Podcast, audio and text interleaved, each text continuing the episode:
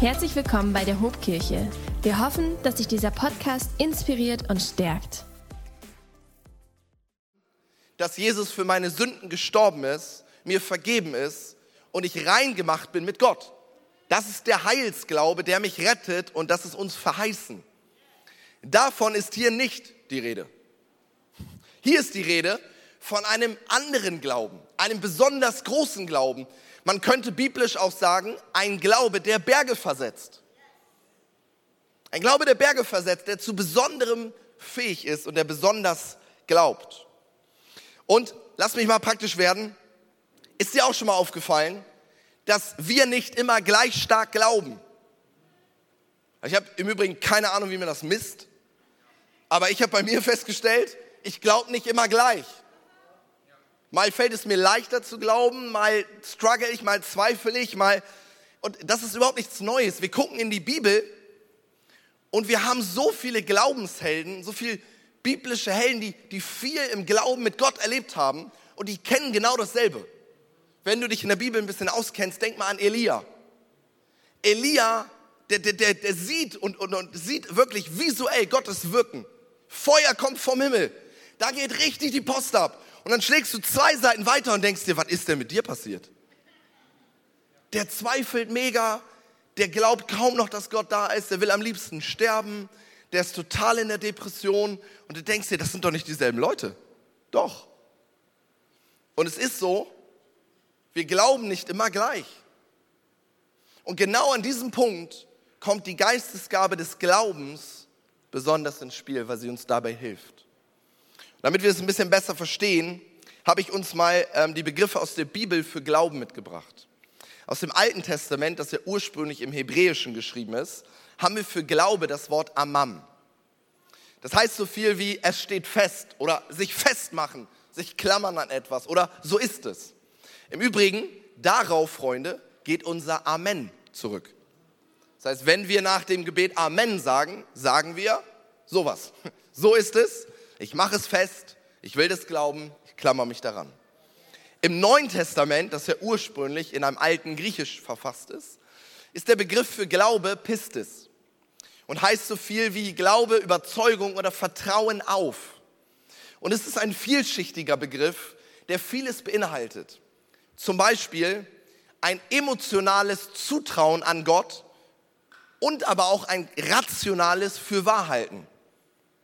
Ich, ich glaube, weil ich mich danach fühle mit meinen Emotionen, aber auch ein, ich glaube rational, dass Gott dazu fähig ist. Und genau das bewirkt die Gabe des Glaubens. Ich vertraue auf, ich halte fest und ich glaube, dass es passieren wird. Lass mich mal so formulieren. Wenn sich diese Gabe aktiviert, und das ist wichtig, hey, wie wäre es, wenn wir sagen, dann in diesem Moment glaube nicht ich, sondern der Geist Gottes glaubt in mir. Nicht ich glaube in diesem Moment, sondern der Geist Gottes, er glaubt in mir. Und er glaubt auch, gute Nachricht, er glaubt auch über all meinen eigenen Unglauben hinweg. Er glaubt auch über meine eigene Gefühlswelt hinweg. Ist das schon mal passiert? dass du das Gefühl hast, ich fühle mich gar nicht danach, als ob Gott eingreifen und Wunder tun kann. Und Gott denkt sich wahrscheinlich, ja gut, dass es hier nicht nur um deine Gefühle geht. Das wäre blöd, oder? Das wäre eine Begrenzung Gottes. Tarek fühlt sich nicht so, es wird nicht funktionieren. So läuft das nicht. Wenn die Gabe sich einstellt, dann kann der Geist Gottes auch über mich hinweglaufen. Ich kann über meine Gefühlswelt hinweg glauben. Wenn wir in der Bibel davon lesen, Gott ist in den Schwachen mächtig, bedeutet das nicht automatisch, der Schwache wird jetzt mächtig. Es kann auch bedeuten, der Schwache bleibt weiterhin schwach und begegnet einem krassen Gott.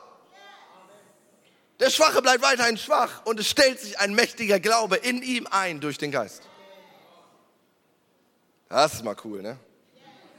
Das ist mal cool. Freunde, das wollen wir doch mitnehmen. Und ich habe uns ein biblisches Beispiel mitgebracht, das uns das verdeutlichen soll. Und zwar ist es aus dem Matthäusevangelium die Geschichte von der blutflüssigen Frau. Du kennst die Geschichte vielleicht, ganz kurz zum Kontext. Dort ist eine Frau, die Äh, da wird uns berichtet, dass sie seit zwölf Jahren unter schweren Blutungen leidet. In einem anderen Evangelium wird uns davon berichtet, dass sie ihr ganzes Geld dafür ausgegeben hat, bei Ärzten, um irgendwie gesund zu werden, aber es hat nicht funktioniert. Diese Frau ist verzweifelt, diese Frau ist krank und damit nicht genug. Zu der damaligen Zeit galt diese Krankheit und dieses Leiden als kulturell unrein. Das heißt, die Person, die darunter leidet, sie war kulturell unrein. Alles und jeden, also Menschen, Gegenstände, die diese Frau berührte, waren demenfolge ebenfalls unrein. Das heißt, diese Frau wurde von der Gesellschaft verstoßen und durfte nicht mehr so ganz klassisch, wie man das kennt, am sozialen Leben teilnehmen. Solche Menschen waren eher isoliert, hatten eher wenige soziale Kontakte. Die Menschen haben sie gemieden. Und diese Frau, die jetzt seit zwölf Jahren darunter leidet, die sich sicherlich Fragen stellt wie, woher kommt das? Warum ich? Wann geht das wieder weg? Was habe ich falsch gemacht? Vielleicht. Diese Frau, sie hört jetzt davon, dass Jesus kommt. Und wir lesen das mal in Matthäus 9, Vers 20. Unterwegs berührte diese Frau, die seit zwölf Jahren an starken Blutungen litt, von hinten heimlich ein Stück von Jesus Gewand. Denn sie dachte, wenn ich wenigstens seine Kleider berühren kann, werde ich bestimmt gesund. Jesus drehte sich um, sah sie an und sagte, du kannst unbesorgt sein, meine Tochter, dein Glaube hat dich geheilt. Und im selben Augenblick war die Frau gesund. Nochmal zur Frau. Die Frau steht in diesem Moment unter einer Spannung. Erstens weiß sie, ich bin kulturell unrein, die Leute mögen mich nicht, die wollen keinen Kontakt mit mir und ich darf nicht so richtig in das gesellschaftliche Leben rein. Aber die zweite Sache ist, sie hört von diesem Jesus und plötzlich entwickelt sich in der Frau ein Glaube, die ja schon seit zwölf Jahren krank ist, wenn ich zu diesem Jesus komme, werde ich gesund werden. Das ist ihre Spannung. Ich darf eigentlich nicht, ich sollte nicht, aber ich weiß, wenn ich diesen Jesus treffe, werde ich gesund. Ein plötzliches, situatives Auftreten von übermäßigen Glauben. In der Frau entwickelt sich ein Glaube, der Berge versetzen kann oder auf ihre Situation, ein Glaube, der daran glaubt, dass sie gesund werden kann. Ich beweise es dir. Vers 21. In Vers 21 steht, denn sie dachte, wenn ich wenigstens seine Kleider berühren kann, werde ich bestimmt gesund. Ey, und Spoiler-Alarm, die Frau konnte ja nicht in die Zukunft gucken. Die läuft dahin und weiß doch überhaupt nicht, ob es tatsächlich passieren wird. Aber in ihr weckt auf einmal ein Glaube auf, der sich selbst sagt, wenn ich Jesus treffe, werde ich gesund. Und was sagt Jesus zu ihr? Vers 22. Er guckt sie an und sagt, dein Glaube hat dich geheilt. Das, Freunde, ist ein wunderbares Beispiel dafür, wie die Gabe des Glaubens sich in einem Leben aktivieren kann und ich auf einmal etwas glauben kann, was für mich Jahre und Jahrzehnte vorher total ungläubig erschien. Es ist ein Glaube, den der Geist Gottes schenkt der über meine eigene Gefühlswelt, über meinen eigenen Lebenslauf und über meinen eigenen Unglauben hinweg glauben kann. Es gibt in der Bibel diese Formulierung, Herr, bitte hilf meinem Unglauben. Also einfach nur ein Tipp von mir, ne? ich bete das ganz schön oft. Ich bete öfter, Gott, bitte hilf meinem Unglauben. Ich will mehr glauben, ich will größer glauben, ich will stärker glauben. Ich will in der Situation glauben, bitte hilf meinem Unglauben. Und was ich tue, ist, ich bitte danach, bitte schenk mir, bitte schenk mir diese Gabe, bitte schenk mir diesen Glauben. Wir gehen zu Teil 2, zu der zweiten Gabe, die Gabe der Heilung. Was darunter zu verstehen ist, ist erstmal nicht so schwer. Eine Definition könnte lauten, die Gabe der Heilung wird der Gemeinde gegeben, um durch übernatürliche Mittel körperliche Gesundheit wiederherzustellen. Was ein bisschen spannend ist, und was vielleicht auch nicht jeder weiß, ist die Formulierung dieser Gabe in dem ersten Korintherbrief Kapitel 12. Denn wenn wir in den Urtext schauen, in das Griechische, steht da etwas ein bisschen anderes oder ein bisschen anders akzentuiert, als viele Leute denken und meinen. Wir haben nämlich einen doppelten Plural. Und nein, ich will dich jetzt nicht mit Deutsch nerven, aber ich sage dir gleich, warum das wichtig ist. Ähm, der doppelte Plural ist auch zu finden in der Elberfelder Übersetzung. Warum? Weil die Elberfelder Übersetzung versucht, dem Urtext sehr, sehr nah zu sein. Und deswegen ähm, haben wir dort auch den Plural. Ich zeige dir, was ich meine. 1. Korinther 12, Vers 9 steht folgendes. Gnadengaben, Mehrzahl, der Heilungen, Mehrzahl. Das ist deshalb wichtig, und jetzt kommt's, weil Gott erschafft keine Krankenheiler, Gott schenkt Heilungsgaben. Nochmal, Gott erschafft keine Krankenheiler, er schenkt Heilungsgaben. Was ich damit meine, ist folgendes. Paulus ist hier total wichtig zu erwähnen, es gibt keine Personifizierung als Heiler. Und ab sofort läuft diese Person in jedes Krankenhaus. 1150 Leute stehen auf, verlassen das Krankenhaus. Das Krankenhaus kann dicht machen. Das meint er nicht. Paulus sagt, es gibt niemanden, der sich diese Gabe zur Verfügung machen kann. Es gibt niemanden, der über diese Gabe verfügen kann, wie er möchte. Das würde den Menschen über die Gabe und das würde den Menschen über den Geist Gottes setzen.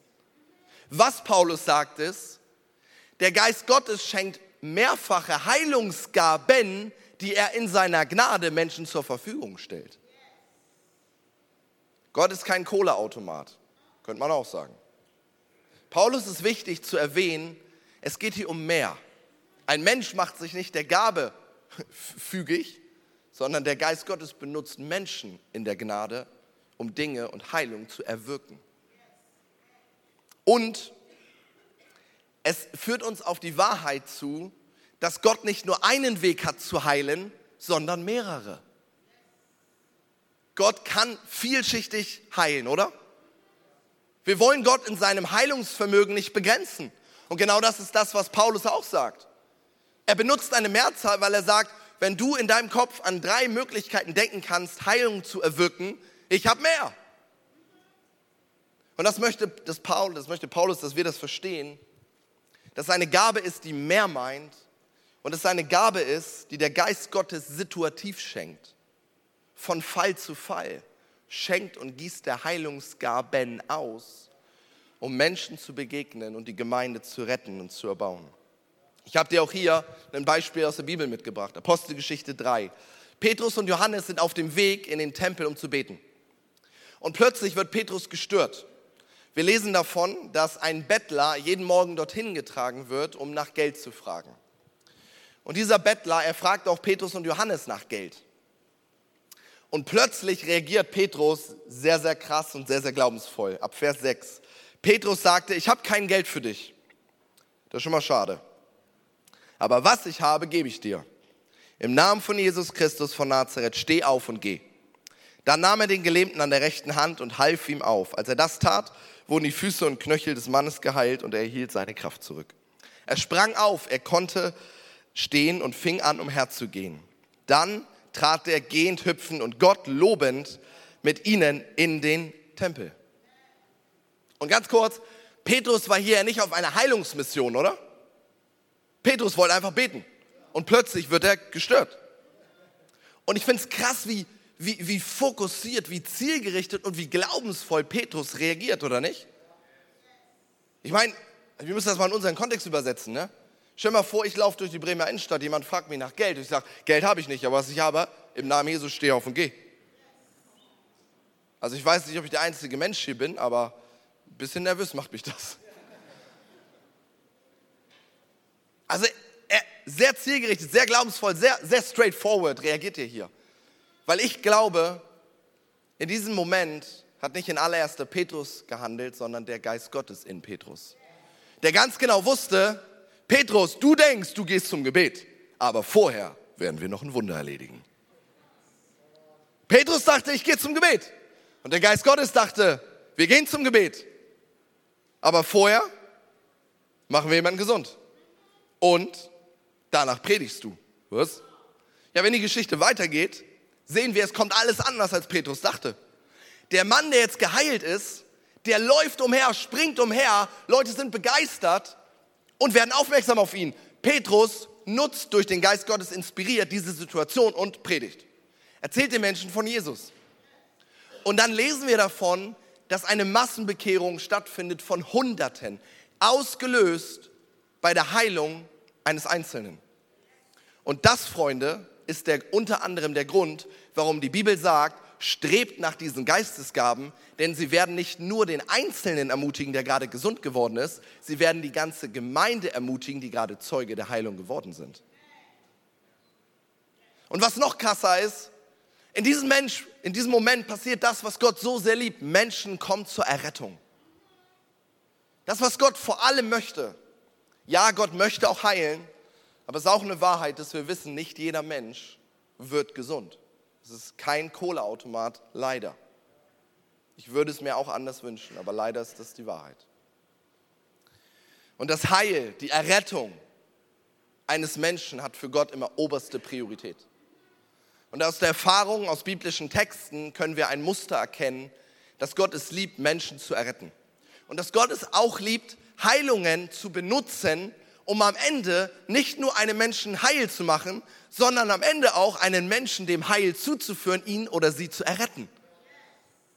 Und schon merken wir, dass, dass mehrere Sachen passieren können. Gott liebt es, Menschen zu erretten. Und in diesem Text steht ja nicht, Petrus heilte ihn, sondern Petrus sagt, im Namen von Jesus Christus.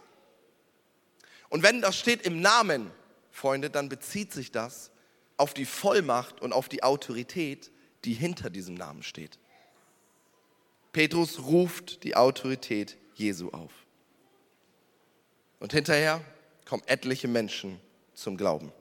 Ein zweites Beispiel ähm, ist in der Apostelgeschichte 9 zu finden.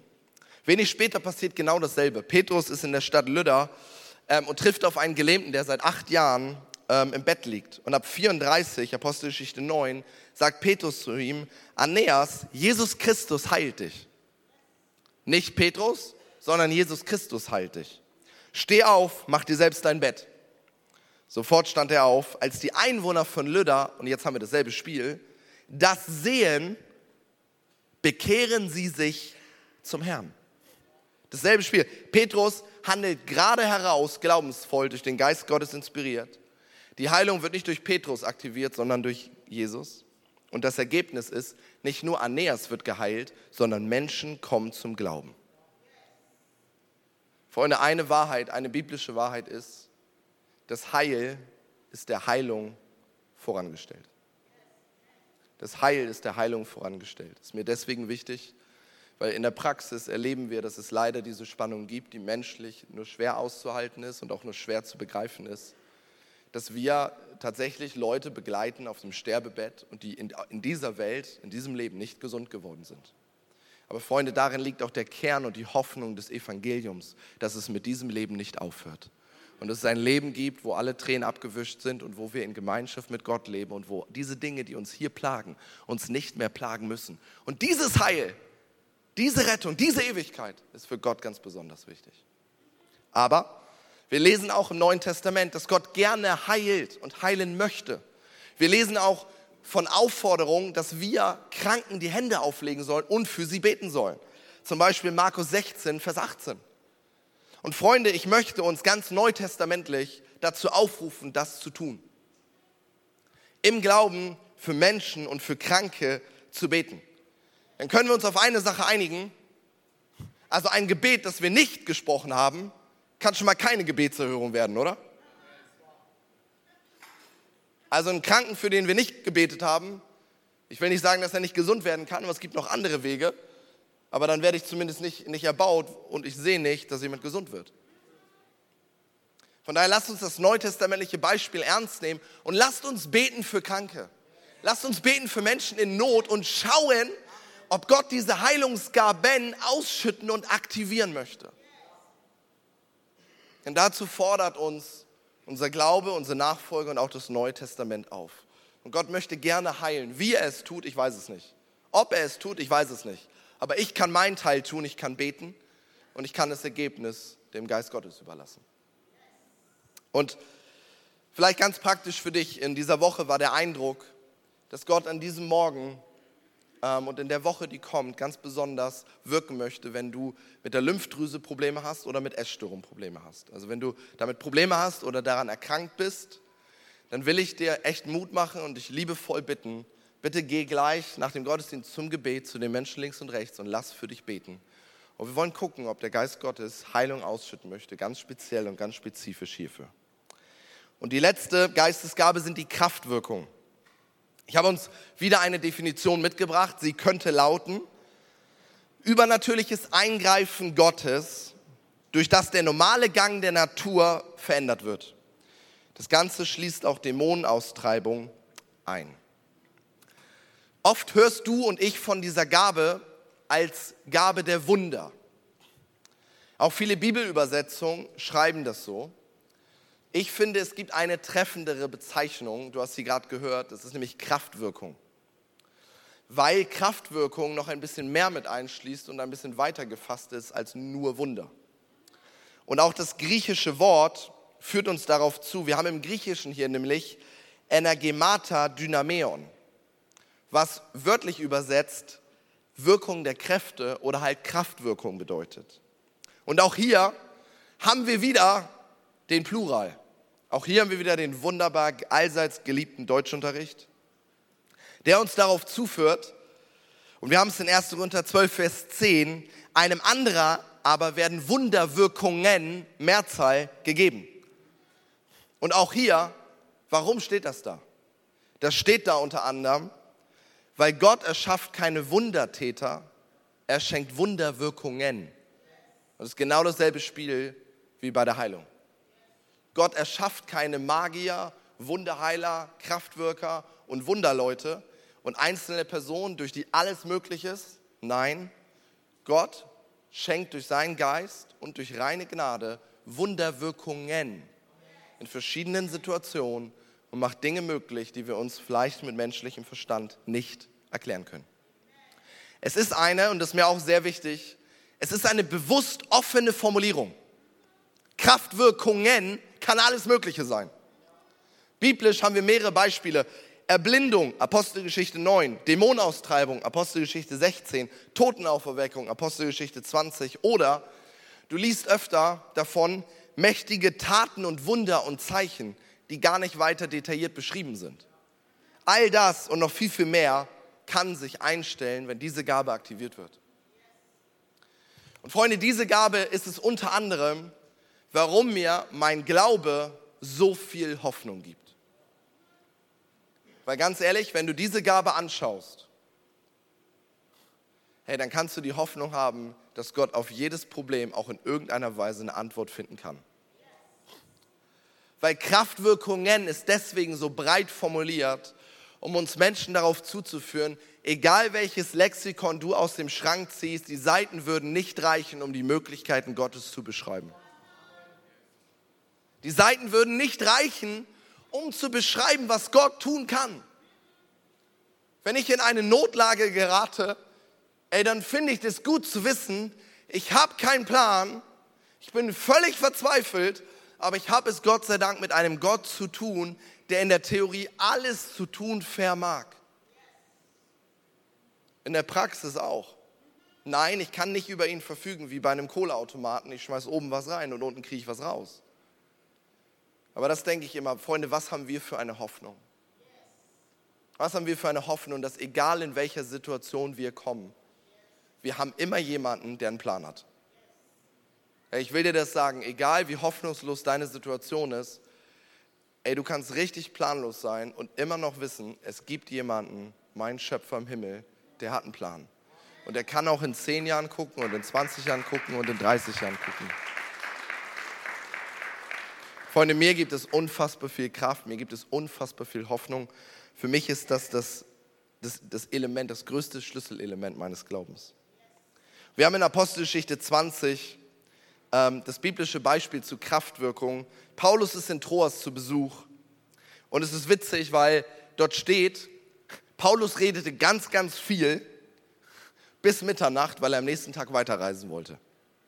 Und jetzt passiert etwas Bisschen witziges, bisschen komisches, das kann ich nur sagen, weil es gut ausgeht. Vielleicht findest du dich da wieder und denkst dir, genauso geht es mir, wenn Tarik predigt. Pass mal auf. Apostelgeschichte 20 steht folgendes. Ein junger Mann, er hieß Eutychus, saß auf der Fensterbank. Das tut jetzt nicht. Aber Während der langen Predigt von Paulus wurde er vom Schlaf überwältigt. Ja, vielleicht denkst du dir auch, das ist gerade meine größte Challenge. Dabei verlor er das Gleichgewicht und fiel durch das offene Fenster drei Stockwerke tief. Als die Männer ihn aufhoben, war er tot. Paulus lief hinunter, beugte sich über den Toten, nahm ihn in seine Arme und sagte, Leute, beruhigt euch, er lebt. Und Paulus denkt sich, ich kann weiter predigen. Die ganze Nacht, Paulus ging wieder hinauf, er brach das Brot, sie feierten Abendmahl, er sprach noch lange mit ihnen, bevor er bei Tagesanbruch weiterzog. Und dann Eutychus brachten sie unversehrt nach Hause. Dass Gott ihn auferweckt hatte, war für die Gemeinde eine große Ermutigung. Und hier haben wir es wieder.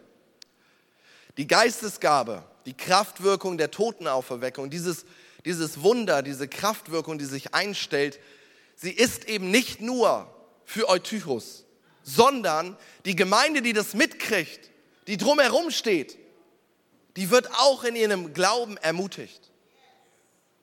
Und ist da ein Automatismus? Nein.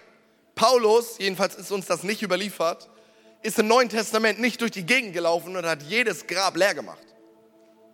Aber in diesem speziellen Moment hat der Geist Gottes eine besondere Salbung gegeben. Für diesen Moment hat der Geist Gottes eine Kraftwirkung aktiviert, die das möglich machte. Und genau das, Freunde, ist eine Kraftwirkung. Sie ist vielfach, sie ist nicht begrenzbar und Gott schenkt sie situativ, von Fall zu Fall, von Situation zu Situation. Bevor ich zum Schluss komme, Freunde, möchte ich noch eine ganz praktische Sache weitergeben für uns als Gemeinde. Ich habe am Anfang gesagt, wenn diese Gaben aktiviert werden, heute reden wir ja nur über Glauben, Heilung und Kraftwirkung, dann ist richtig Action im Haus. Dann gucken Leute hin, dann kriegen das Leute mit und dann werden Leute ermutigt. Freunde, wie wäre das, wenn du deine Geschichte, die du mit Gott erlebt hast, ob das gestern war, ob das vor zwei Jahren ist, wenn du sie nicht für dich behältst? Hey, wie wäre das, wenn du was erlebst und es deiner Kleingruppe erzählst, deinem Team erzählst, deiner Familie erzählst, deinen Freunden erzählst, deinen Arbeitskollegen erzählst, irgendwem erzählt, weil genau darum geht es. Wenn Gott was in meinem Leben getan hat, dann kann nicht nur ich davon ermutigt werden, sondern ich kann zu meinem Bruder und meiner Schwester gehen und ich kann ihr das erzählen als Zeugnis und sie kann in gleicher Weise daran ermutigt werden. Und so entfalten die Geistesgaben auch eine Kraft, die Gemeinde zu ermutigen. Das heißt, wenn du was mit Gott erlebst, erzähl es, sei begeistert, gib es weiter, schreib es auf, sende es uns, schreib es auf eine Karte, schreib es auf eine Kontaktkarte. Erzähl es jedem, der bei drei nicht auf dem Baum ist. Und mit deinem Nachbar fängst du an. Okay? Freunde, zum Abschluss. Das war so ein bisschen Theorie, hoffentlich mit ein bisschen Praxis. Es ist eine sehr starke Lehrpredigt und Lehrserie, in der wir hier sind und es ist gut so. Aber wenn du dich jetzt fragst, wie kann ich weitermachen? Drei ganz schnelle praktische Tipps. Erstens, die Bibel sagt uns, strebt nach diesen Gaben. Dreimal sagt Paulus, strebt danach. Und das möchte ich dir sagen. Erstens, wenn du Hunger danach hast, wenn du mehr erleben möchtest, dann bete dafür, dann ring darum, dann streck dich danach aus und streb danach. Zweitens, probier es aus. Das ist der spannende Part. Probier es aus. Probier aus, wo habe ich Erfolg? Wo merke ich, dass der Geist Gottes etwas tun möchte? Wo merke ich, dass er seine Gnade in ganz besonderem Maße fließen lässt? Wo merke ich, dass, dass Dinge sich verändern, dass Dinge sich einstellen?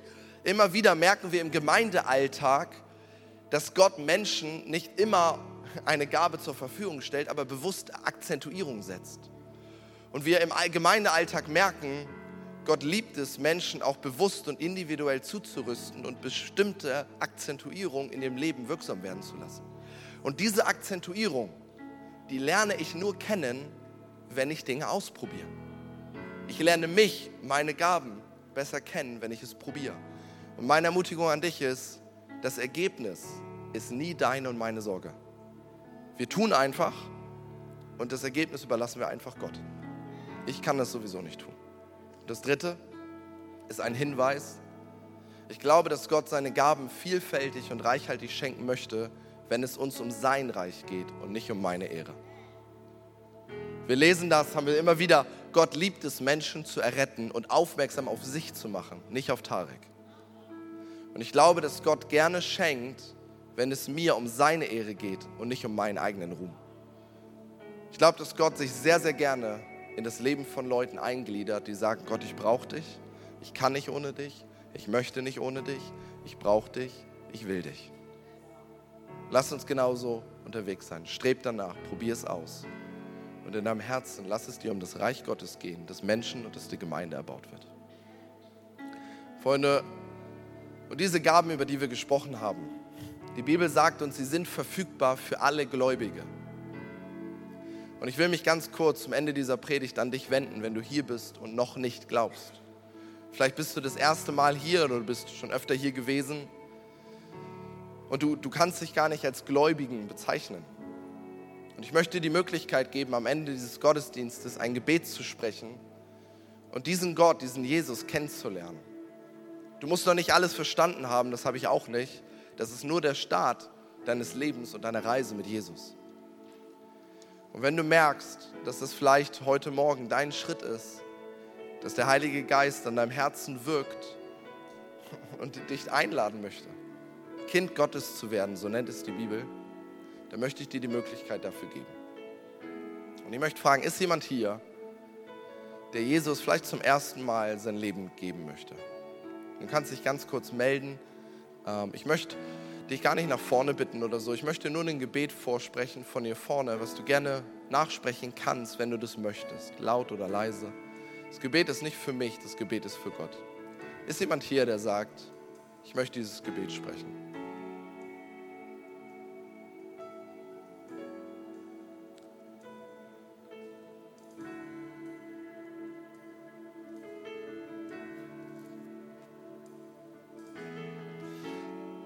Es hat sich keiner gemeldet, aber ich will das Gebet trotzdem gerne anbieten. Wenn du sagst, du glaubst, dass, dass das dein Schritt ist. Das Gebet ist nicht für uns als Kirche. Das Gebet ist etwas, was, was du und Gott miteinander ausmachen. Die Bibel sagt es, wenn du es ernst meinst, dann wird Gott dein Gebet erhören und du wirst Rettung erfahren. Und ich lade uns ein, gemeinsam aufzustehen. Und ich möchte beten, und du kannst gerne nachbeten. Herr Jesus, ich danke dir für deine Gnade. Ich danke dir dafür, dass ich dein Kind werden darf. Bitte vergib dir mir meine Schuld und machte mich zu einem deiner Kinder. Ich möchte dich besser kennenlernen und mit deinem Geist unterwegs sein. Bitte lehr du mich in den Geistesgaben. Im Namen Jesu. Amen. Und ich möchte zum Abschluss dieses Gottesdienstes ähm, dir kurz ein, zwei Minuten geben, selber mit Gott zu reden. Wir werden äh, einfach ein bisschen Musik spielen und ähm, ich möchte dir die Möglichkeit geben, das praktisch werden zu lassen. Wir haben gesagt, streb danach. Und ich gebe dir ein, zwei Minuten, dass du selbst mit Gott redest und dass du Gott bittest, Herr, bitte schenkt mir Gaben, bitte schenk du mir Glauben, bitte schenk du mir Heilung, bitte schenk du mir Kraftwirkung. Wer weiß, was der Heilige Geist in deinem Leben tun möchte. Und ich lade dich ein, formulier das Gebet selbst. Streck dich danach aus. Das kann niemand anderes für dich tun. Das musst du selbst tun und das musst du selbst wollen.